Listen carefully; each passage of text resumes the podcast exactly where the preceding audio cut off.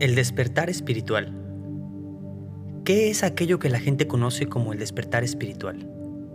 ¿Qué significa esta terminología?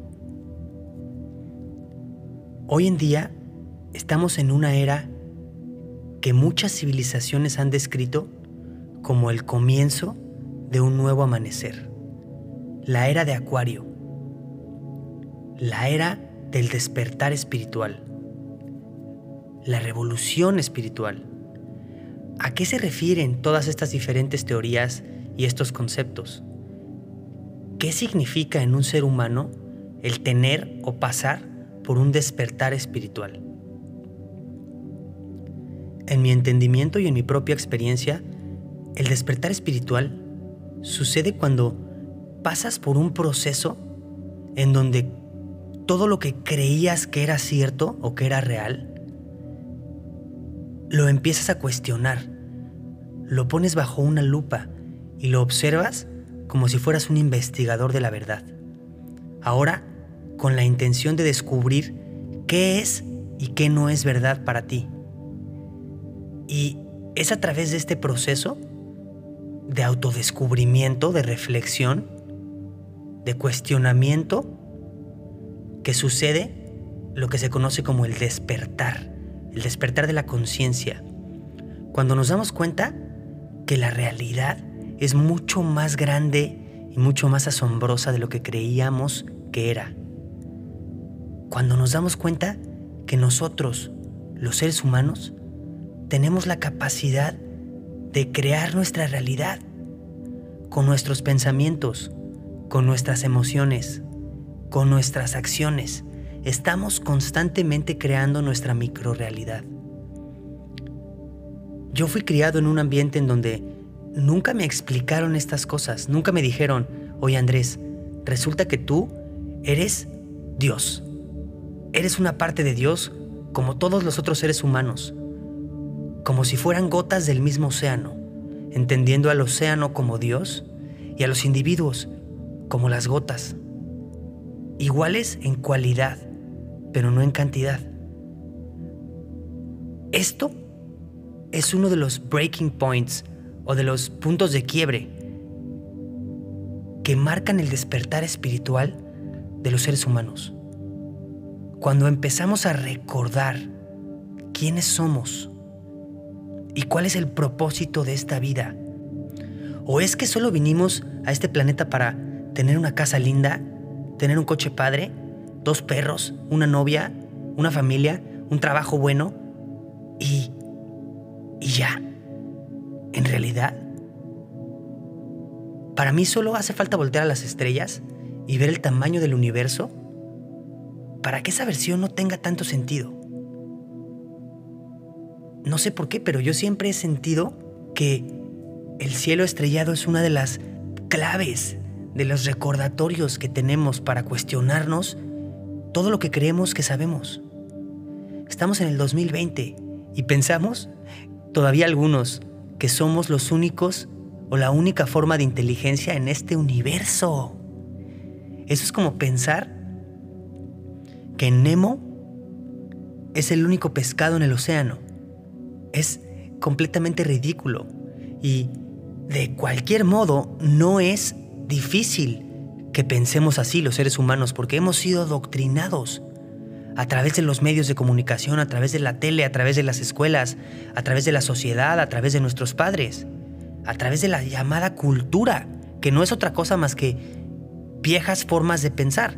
Tradiciones le llaman a aquellas cosas que hacían los antepasados, que venían causadas por su forma de pensar.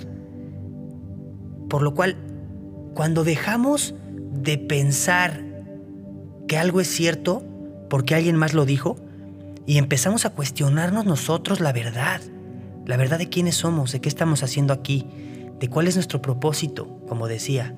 Es ahí cuando empieza lo que se conoce como el despertar espiritual. No es una decisión de un día a otro, sino que es más bien un viaje, una transformación. Es una decisión constante de todos los días, de abrir los ojos, de ver más allá de las cosas, de ver más allá de las apariencias, de poner atención a lo que está pasando en el mundo. cuestionarnos si en realidad lo que queremos es vivir como nuestros padres o como nuestros abuelos o como los multimillonarios que hoy vemos en día, porque todo el mundo persigue el dinero, por ejemplo, o, la mayoría de la gente. Y de todos modos, cuando volteas a ver a alguien que está en esa circunstancia, un multimillonario, por así decirlo, cabe preguntarse, ¿yo quiero eso para mi vida? Cuando los ves de cerca, por lo menos, y los conoces, o cuando pones atención al detalle y te das cuenta que atrás de esa sonrisa fingida hay un alma vacía hay un alma preguntándose, ¿qué estoy haciendo aquí? ¿Quién soy? Confundida, hipnotizada por el mundo material, por el mundo de las formas. Bendecidos o benditos sean aquellos que atraviesen por un despertar espiritual, aquellos que se sientan perdidos, porque ese es el primer paso para empezar a encontrarnos. El sabernos perdidos nos permite abrir nuestra mente a nuevas posibilidades, a nuevos conceptos de quiénes somos, de lo que somos capaces de hacer, manifestar realidades, curar nuestro propio cuerpo, materializar pensamientos, ideas, controlar y hacernos dueños de nuestra personalidad, de nuestro destino. Todo eso está en nuestro círculo de posibilidades como seres humanos. El tema es que nunca nadie nos los ha enseñado. Así es que yo entiendo un despertar espiritual, cuando alguien se da y se empieza a dar cuenta, a abrir los ojos a esta nueva realidad de quiénes somos, de nuestro verdadero potencial, de nuestra naturaleza.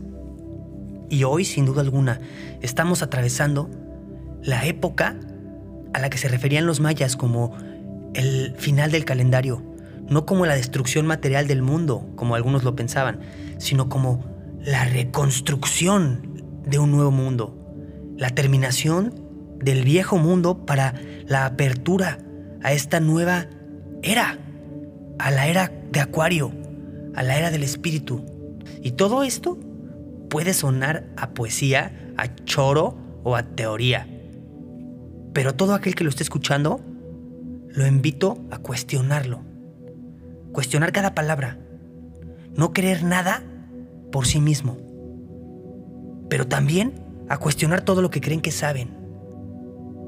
Incluso lo más arraigado en su concepto de la vida. ¿Quiénes son? ¿Qué significa estar vivo? ¿Qué significa morir? ¿Existe realmente la muerte? ¿O es más bien una transformación? ¿Existe la vida después de la muerte? ¿O no existe solo porque no la entendemos?